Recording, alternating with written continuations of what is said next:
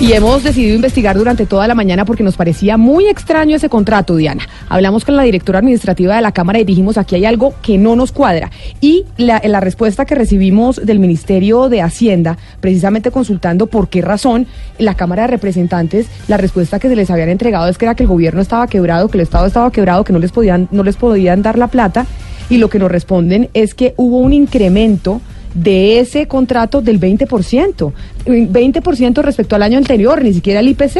O sea, se subió 20% lo que pagan en la Cámara de Representantes por Internet y que obviamente en el Ministerio de Hacienda dicen, oiga, la verdad es que no podemos subir 20% el costo de ese contrato. ¿Qué es lo que pudimos averiguar?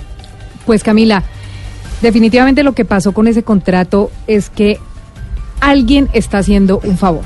Y se lo digo porque hace un año precisamente cuando se entregó ese contrato, el concejal Andrés Forero, concejal de Bogotá del Centro Democrático, hizo unas denuncias acerca de la no participación de ETV, básicamente porque le cerraron las puertas. ¿Quién le cerró las puertas? La Cámara de Representantes. Concejal, buenos días, gracias por estar en la línea.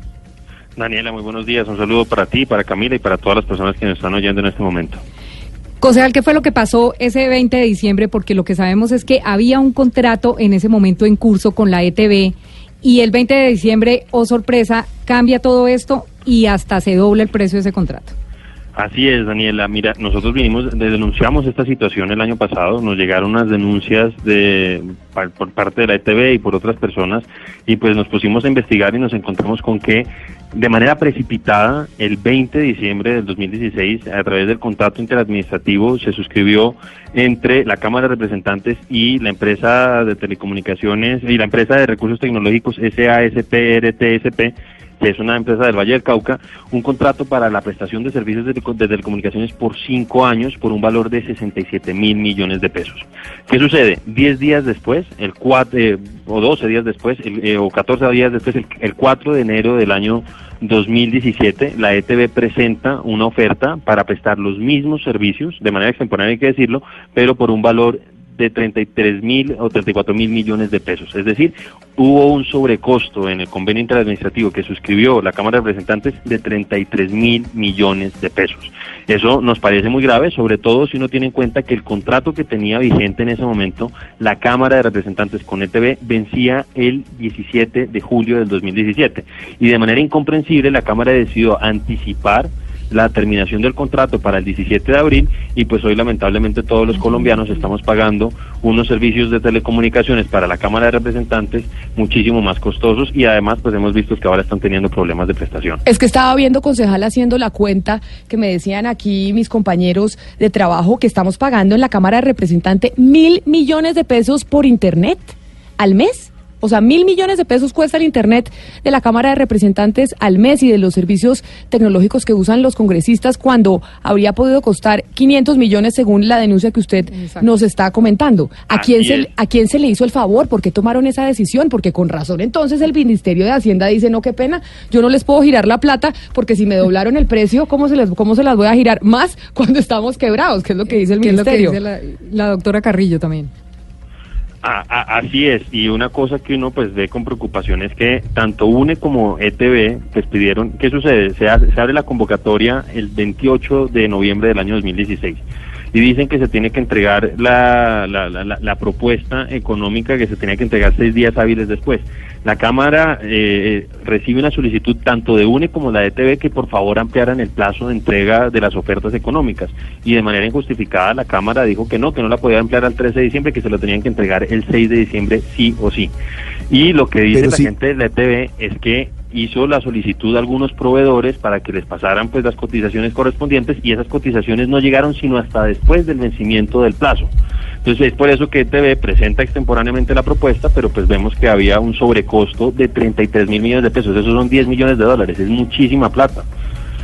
De, de, es que al escuchar a la doctora Carrillo, ella decía que la ETV no había mostrado interés en, en, participar. Y resulta que es que y de hecho venía prestando el servicio, había prestado el servicio desde el año 2007 y pues uno, si uno está recibiendo un servicio y no se ha quejado, no ha habido problemas, pues uno lo que hace es que pues le da la oportunidad a ese que viene prestando el servicio. Y eso que dijo la doctora Carrillo, pues primero creo que se equivocó con el nombre de la empresa que, a, que finalmente le adjudicaron el contrato en la entrevista que dio. Pero adicionalmente dijo que no habían mostrado interés, no, sí mostró interés, pidió ampliación de, de, plazos, pidió modificación de algunos términos del contrato, lo mismo hizo UNE y recibieron, eh, yo les puedo mandar la carta en la que la Cámara de Representantes les dice que no les va a dar más plazo, que además es injustificado, porque tenían seis meses por delante para poder adelantar un proceso de contratación debido eh, y que diera garantías a todos los participantes. Aquí en cuestión de 20, 20 días, pues decidieron cambiar de proveedor y subirle al doble el, valor de, los servicios. Eh, pues mire, concejal, usted tiene toda la razón y la señora Carrillo se equivocó de empresa que contrató, porque ellos en realidad contrataron a la empresa de recursos tecnológicos SA, la primera que le mencioné, y esa fue creada el 11 de noviembre del 2015. No puede ser, o sea, un año antes, un año antes de darle ese contrato. y, lo, y lo más lindo, Camila, el gerente de esa empresa es Luis Fernando Martínez Arce del Valle del Cauca. Hugo Mario, ¿usted sabe quién es este señor? Sí, no, yo conozco a Luis Fernando Martínez, que es el gerente de la empresa regional de telecomunicaciones, que es la ERT, que es la empresa de telecomunicaciones del Valle del Cauca, que depende de la administración departamental. A ese Luis Fernando Martínez es a quien yo distingo. Debe ser el mismo. Y se creó esta empresa en el 2015 porque lo que no puede ser es que la Cámara de Representantes dobló el presupuesto. Ahora, obviamente, porque el Ministerio de Hacienda no tiene la plata para doblarles el presupuesto de lo que cuesta el Internet. ¿A quién le estaban haciendo el favor? Pero, pero, pero yo creo, Camila, que ahí, ahí hay una confusión. Eh, ¿Cómo exactamente, Diana, se llama la empresa? Porque la empresa se llama Empresa de Recursos Tecnológicos SAESP. Y el representante legal es representante Luis legal es Luis Fernando Martínez Arce. Entonces coincide con Luis Fernando Martínez, que es quien gerencia hoy la, la ERT en el Valle del Cauca, que es una empresa que entre otras cosas no está pasando por su mejor momento, no es, la gran empresa de telecomunicaciones del país. Sí, claro. Pero entonces permítame preguntarle al concejal, concejal, es que usted ya sé que hizo la denuncia, nos tiene todos los datos y estamos aterrados de que esto haya sido así. Pero ¿por qué tomaron esa decisión en la Cámara de Representantes? Porque acá lo que pareciera, como decía Diana desde un principio, es que a alguien se le estaba haciendo un favor para que se llevara una plata.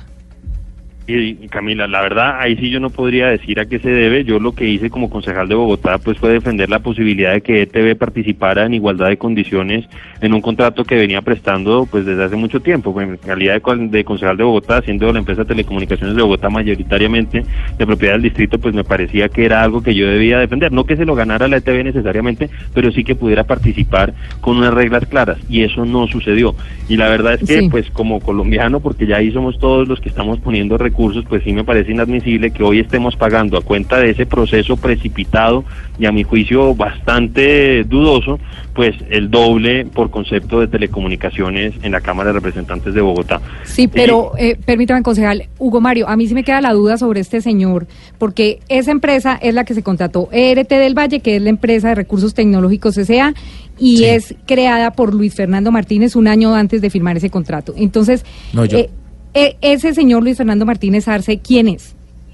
No, es el gerente actual de la ERT, pero eh, yo, hasta donde entiendo, la empresa tiene mucha más antigüedad, ¿no? Mucha más antigüedad de la que se está hablando.